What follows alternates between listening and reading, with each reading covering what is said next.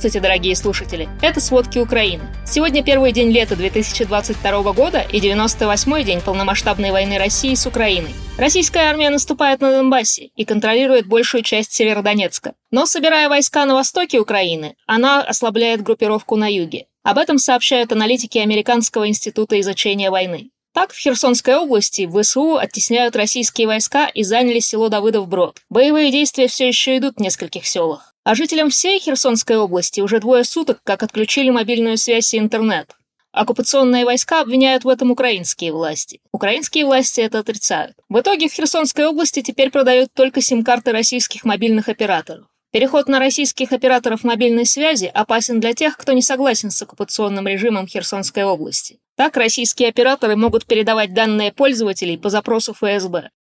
В Николаевской области, граничащей с Херсонской, этим утром и ночью обстреливали несколько районов. Разрушены и повреждены несколько домов, сгорела сельскохозяйственная техника. Один человек погиб и один ранен. Данные о пострадавших все еще уточняются. В самом Николаеве ночь прошла достаточно спокойно. Оперативное командование «Юг» предупреждает о возможных ракетных ударах по Одессе. Ракетные удары возможны из-за того, что в Черном море ходят два российских фрегата с ракетами «Калибр». В то же время российские корабли продолжают блокаду судоходства. Кроме этого, российская армия установила на острове Змеиный свои зенитно-ракетные комплексы и реактивные системы залпового огня. Скорее всего, это вооружение предназначено для защиты кораблей с ракетами. Ранее сообщалось, что Одесса остается одним из приоритетов оккупационных войск. А пока на песчаные пляжи города приносят новые морские мины. Их обезвреживают саперы. На востоке Украины наступают российские войска, а положение мирных жителей остается тяжелым. Донецкую область обстреливают из тяжелой артиллерии. Утром российская армия нанесла ракетный удар по Славянску на севере Донецкой области. Разрушены три частных дома. Во всей Донецкой области за сутки было убито четверо и ранено семеро мирных жителей. На Донбассе наступают российские войска, а положение мирных жителей остается тяжелым. Донецкую область обстреливают из тяжелой артиллерии. Утром российская армия нанесла ракетный удар по Славянску на севере Донецкой области. Разрушены три частных дома. Во всей Донецкой области за сутки было убито четверо и ранено семеро мирных жителей. В Луганской области украинские войска отступают из Северодонецка. Российская армия пытается вытеснить подразделения украинских войск с позиций в районах неподалеку. Главы администрации сообщают о применении штурмовой и армейской авиации. Вечером 31 мая российские войска с самолета атаковали объединение «Азот». От этого произошел выброс ядовитых веществ. Днем с российской стороны артиллерией обстреляли завод «Пролетарий» в Лисичанске. Повреждены несколько помещений. Двое человек в Луганской области были ранены.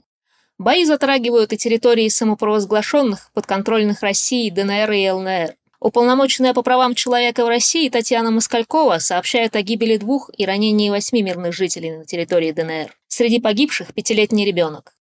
Грамотная расстановка украинских приоритетов в контрнаступлении и обороне отбросила российскую армию почти на расстояние артиллерийского выстрела от Харькова и остановила продвижение россиян от Изюма. По оценке аналитиков Института изучения войны, это более важное достижение, чем оборона Северодонецка. Возможно, поэтому ночь в Харькове прошла относительно спокойно, хотя еще несколько дней назад город обстреливали артиллерией и ракетами. Так, вчера в Харькове из-под завала 16-этажки извлекли тела четырех погибших. Об этом сообщает Главное управление Государственной службы чрезвычайных ситуаций Харьковской области. Российская ракета попала в здание 28 февраля. Было разрушено сразу шесть квартир с 16 по 14 этажи. Во время ракетного удара погибшие поднялись из бомбоубежища, чтобы взять продукты. Спуститься обратно они не успели. Харьковскую область все равно обстреливали за эти сутки. Так российские войска более 10 часов атаковали поселок Золочев Харьковской области. Одна пожилая женщина погибла, другая тяжело ранена. Об этом сообщил глава Золочевской общины Виктор Коваленко. Снаряд попал в частный дом, где и убил 74-летнюю женщину. Вторая получила серьезные ранения, когда вышла на улицу. В тяжелом состоянии ее отправили в Харьковскую больницу. По словам Коваленко, российские войска обстреливали поселок из гаубиц, а взрывы продолжались с 8 утра до 6 вечера. Всего в Харьковской области погибли двое мирных жителей, пятеро ранены. Сегодня День защиты детей. Генеральная прокуратура Украины сообщает, что из-за вооруженной агрессии России в Украине погибли 243 ребенка, ранены 446 детей.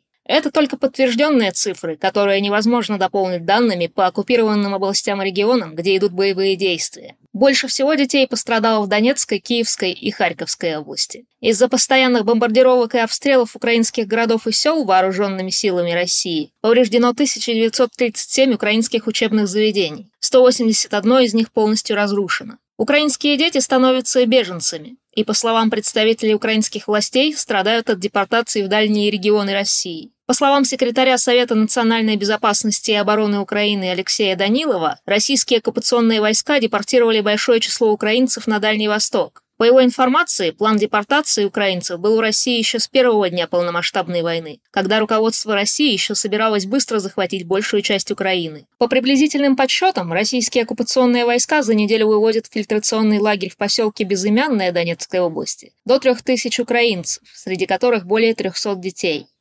Россия устроила фильтрационные лагеря для украинцев уже и на границе с Эстонией. Такая информация поступила советнику мэра Мариуполя Петру Андрющенко. По словам Андрющенко, попавшие сюда мариупольцы рассказывают, что фильтрация на границе с Эстонией хуже фильтрационного лагеря в Донецкой области. Ранее сообщалось, что депортированные Россией украинцы стараются уехать из России через границу с Эстонией и Латвией. Теперь, похоже, этот путь уже не безопасен. Советник мэра призвал мариупольцев использовать другие пути побега, например, через Беларусь и Грузию.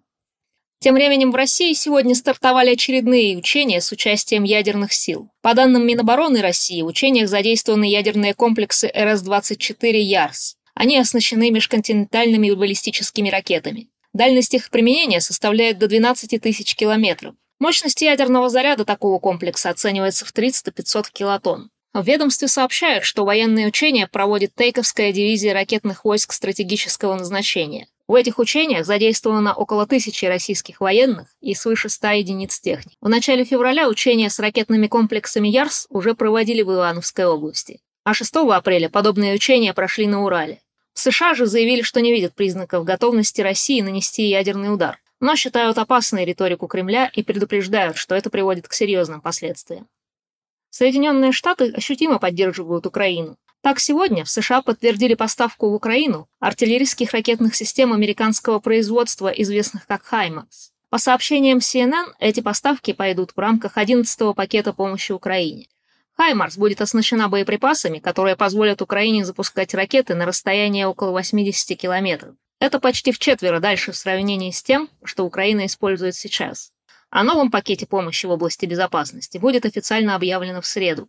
Этот пакет помощи будет включать воздушные радары, дополнительное противотанковое оружие «Джавелин», вооружение против бронированных машин, артиллерийские снаряды, вертолеты, тактическую технику и запчасти. В то же время в ответ на опасения России Вашингтон сообщил, что не поощряет и не позволяет Украине наносить удары за ее пределами, и тем более не позволяет стремиться затягивать эту войну. Президент Украины Владимир Зеленский заявил, что оружие большой дальности направлено на защиту территории Украины, а не на атаку территории России поставкам оружия Украине наконец присоединилась и Германия. Канцлер Германии Олаф Шольц заявил, что правительство ФРГ приняло решение поставить Украине современные системы ПВО Айрис-ТСЛ. Об этом передает Reuters. По словам Шольца, это самая современная система противовоздушной обороны из тех, которыми располагает ФРГ. По данным издания Билд, эти комплексы способны эффективно поражать воздушные цели в зоне радиусом 40 км и высотой в 20 км. Возможно, благодаря этим системам ПВО России придется забыть о безнаказанных авиаударах по Украине. Однако издание Insider Украины сообщает, что, учитывая сроки производства, поставки могут начаться в лучшем случае осенью. Германия сегодня поддерживает Украину, а Канада вводит новые санкции для россиян. Под них попали 22 физических и 4 юридических лица из России. Новыми фигурантами санкционного списка стали, в частности, Алина Кабаева и Россельхозбанк. С начала войны с Украиной Канада уже ввела санкции против 1050 физических и юридических лиц из России и Беларуси. Ранее министр общественной безопасности Канады Марко Медичина заявил, что всем россиянам, попавшим под санкции, включая президента Путина, запретят въезд в Канаду.